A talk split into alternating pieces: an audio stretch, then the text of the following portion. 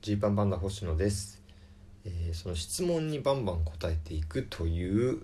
そのその2のやつですね、まあ、その1がさっきちょっと、えー配信したやつです、えーラジオネーム21世紀の七草がゆさん。星野さんこんにちは。こんにちは、えー先日東京03さんがリモートで単独ライブをやられましたね。ご覧になりましたか？はいもちろんです。えー、03さんの単独ライブ「隔たってるね」もちろん拝見しました。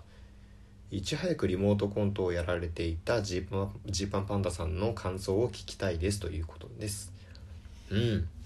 面白かったよね。やっぱり面白かったにつきますよこれは。しかもその YouTube でね、まあ、無料配信ということで投げ銭とかも一切なくもうただただ単独ライブを見せてくれたという。面白かったっていうのはねあのもちろんなんですけど、まあ、一番あの正直なところ一番思ったのはこういうこういうコント師の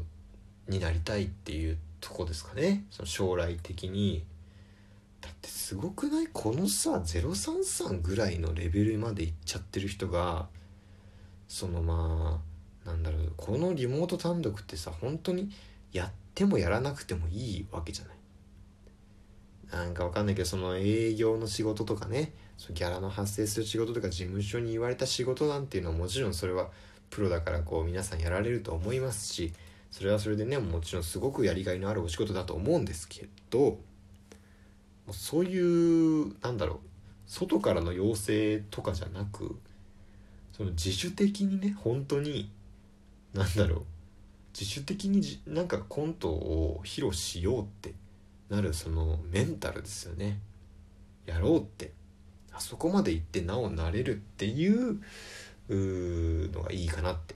そういうコント師って素晴らしいなと思いましたね。しかもこれね相当そのまあ、ね、ズームでねリモートコントとか僕らも結構多分それこそいち早くやったと思うので。そのいろいろ難しいんですよね。その配信のズレだったりとか声がなかなか拾われないとか。であと何せ今回033はネタをそのライブそのまさにそのライブ中に生でやってるわけですよね。で曲の演奏とかもそうマクマもそうだし。でこれはねあのものすごい労力なんですよ。単独ライブでそのネタを4本やるっていうのは新ネタを4本作って別々のライブで下ろすのとかとはもう全然重みが違うというか同じ日にねその最高のコンディションで全部をこう揃えなきゃいけないっていうのって本当に労力がいるしでしかもその幕間どうする幕間というかそのネタとネタの間どうするっていうのだったら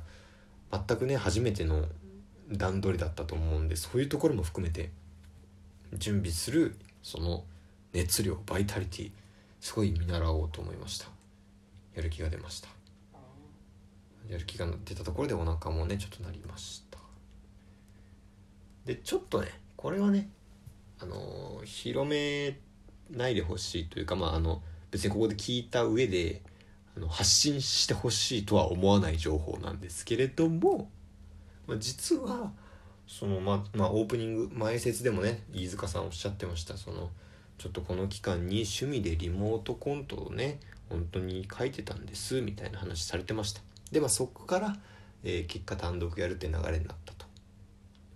でまあそのね飯塚さんが趣味でリモートコントを書いてみることにした、えーちょっと前ですね、まあ、その1週間前とかに、えーどうやらどうやらですけれども、えー僕らジーパンパンダ含めやっていたリモートコントライブですね。僕らとザ・マミィさんとサメゾンビさんの3組でやったリモートコントライブどうやら飯塚さんなんとご覧になっていたそうですね。らしいですよ。ご覧になってでまあちょっと関係あるか分かんないですけどそれを受けてまあリモートコントのネタを書いてでこの単独が実現してこれだけの方が楽しんだっていうね。これはもしかすると、とえー僕たちがいなかったら、えーこの単独はなかったかもしれないですね。うん。今あれです。余韻に浸ってる時間ですけれども。まあまあたらればの話ですよこれは。でもそうそれはちょっと本当に嬉しくてあ見てくれなんか見てくれたらしいみたいな。あそうなんだって。しかもそれが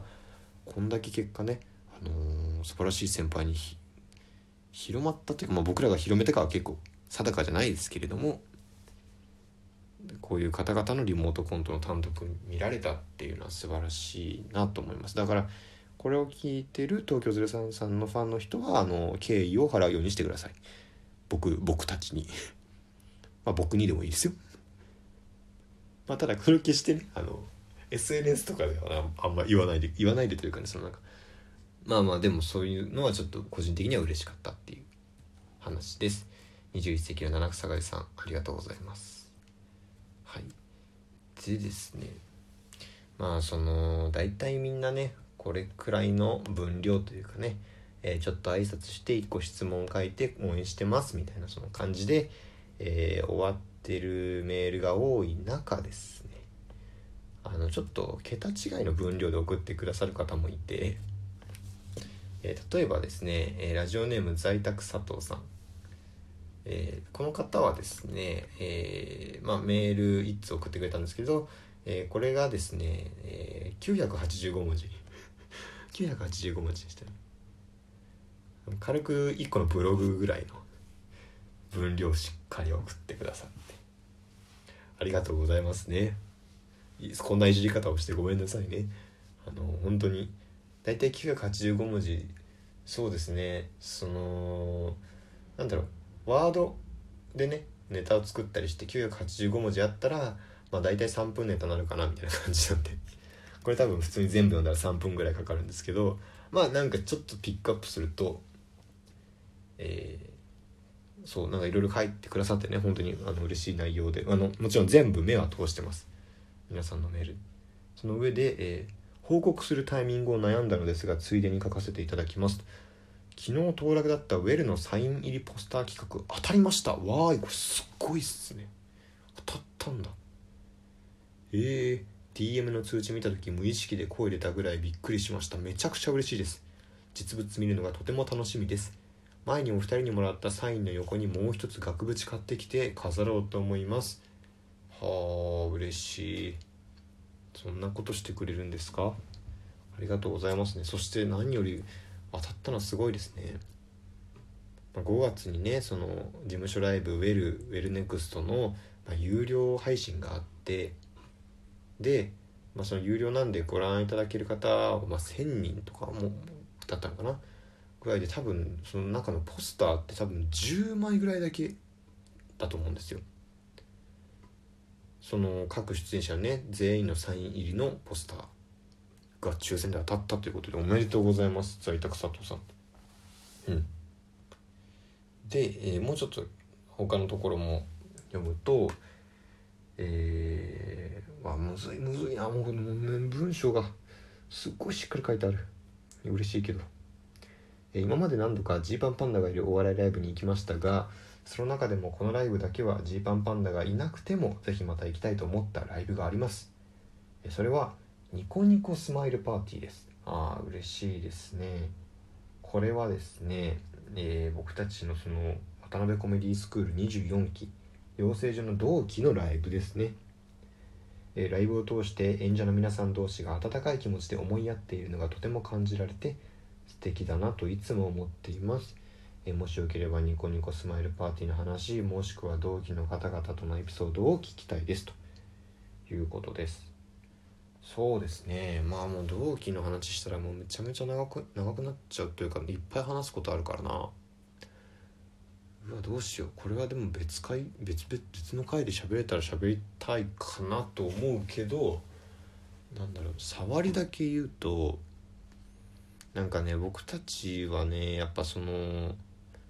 この間の辻の回ね聞いてくれてますかね。その大学の同級生の辻とリモートコンあリモートトークをした回があるんですけど。その大学のお笑いサークル入る時もなんかジーパンパンダという偉そうなやつらが来たぞっていう入り方をしてしまったんですね。その何て言うんだろう。まあ高校でやってたから。ちょっと多少大会でもいい結果出してたしみたいな。すでに実力者としてサークルに入ります。今からスタートする君たちとは違います。みたいなね。スタンスになっちゃったと。でそれはあの本当大学の時大いに反省したんですよ。僕は。まあ一平はちょっと分かんないです。一平はそうは分かっても自慢したいタイプなのでその自慢したいという気持ちがねどうしても理性を上回ってしまうタイプなのでまあ一平はどう思ったか分かんないですけど僕はもうね金輪際そういうこと絶対しないと決めたんです。その上からみたいなね上からみたいに見られる態度は何としても取らないぞと思っていたんですが、まあ、大学卒業してその渡辺コメディスクールに入る時にですねまあちょっと僕らはそのなんていうか特待生みたいな感じで入ったんですよねオーディションとかで。でそうなるとその特待のやつらがいるぞ何でも大学でお笑いサークルですでにお笑いやっているらしいみたいな。もう本当に大学入る時の二の舞ですわ僕からしたら。本当にそうしないようにしないように頑張ったんですけどなんかね結構ねなんだろう周りの、まあ、講師の方が煽ったりしたんですよね当時、まあ、今でこそ笑って話するけど。まあ君たちの同期にはジーパンパンダというのが入ってくるから。みたいなその昔そのキングコングさんとかが言われてたようなその前振りで入ってしまって。でキングコングさんとかよりね全然エリートじゃないんですよ僕たちはもう。だからもうそのギャップで苦しんだみたいなね話は同期間でいろいろあるんですけど、まあ、それはちょっとまた別の機会に話そうかな。はい。また一旦換気します。